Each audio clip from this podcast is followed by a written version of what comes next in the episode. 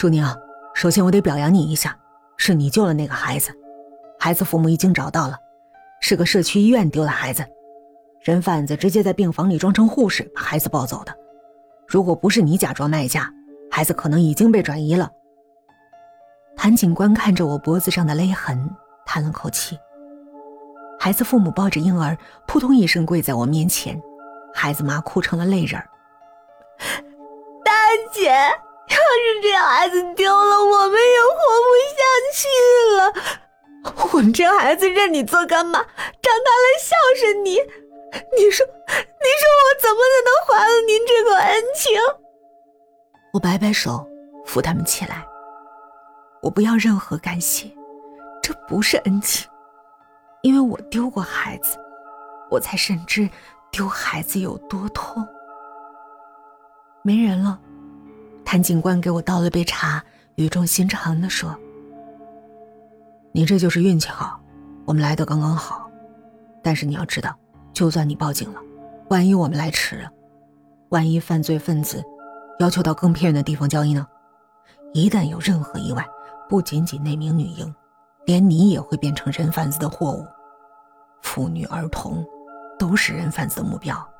你不是超人，楚宁。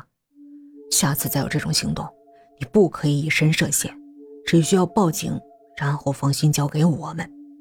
你得留着命，等瑶瑶回来。我答应了谭警官，也反省了自己的行为，确实冒险，但与其茫然等待瑶瑶的消息。不如主动出击。从警察局出来，我没有回家，而是按照名片的地址找到了强哥。这张名片周周给我很久了，当初有人欠了他一百万，直接当老赖跑了。周周经人介绍找到了道上的强哥，半个月就把钱要回了八十万，二十万作为手续费被强哥收入囊中。据说强哥在道上很有势力。经过两三个小弟的引荐，我这才见到了大名鼎鼎的强哥。他瘦瘦高高，不过三十多的年纪，穿了件白衬衣，长相粗犷中带着一丝细腻，脸上很干净，手臂有几道淡淡的长疤，匪气中夹杂着一点怪异的斯文。我开门见山说朋友介绍的，把丢孩子、找孩子的事儿从头到尾说了一遍，又把人贩子的照片递过去。强哥瞥了一眼，从烟盒里抽出一支烟，没有点燃，夹在手里。我收债、放高利贷、收保护费，都行，但唯独拐卖妇女儿童这些业务，我不熟。大人干缺德事儿，你情我愿；小孩子就别碰了，太缺德。我的脸沉下去。强哥，你直接说多少钱吧。我只想找到这个女人，你路子广，马仔那么多，总有谁多多少少知道点吧？那女人一看就是老手。强哥笑了，你看我这样子，缺钱吗？看你长得也挺好看的，要不陪我睡一觉得了？睡了，我就打电话去问问。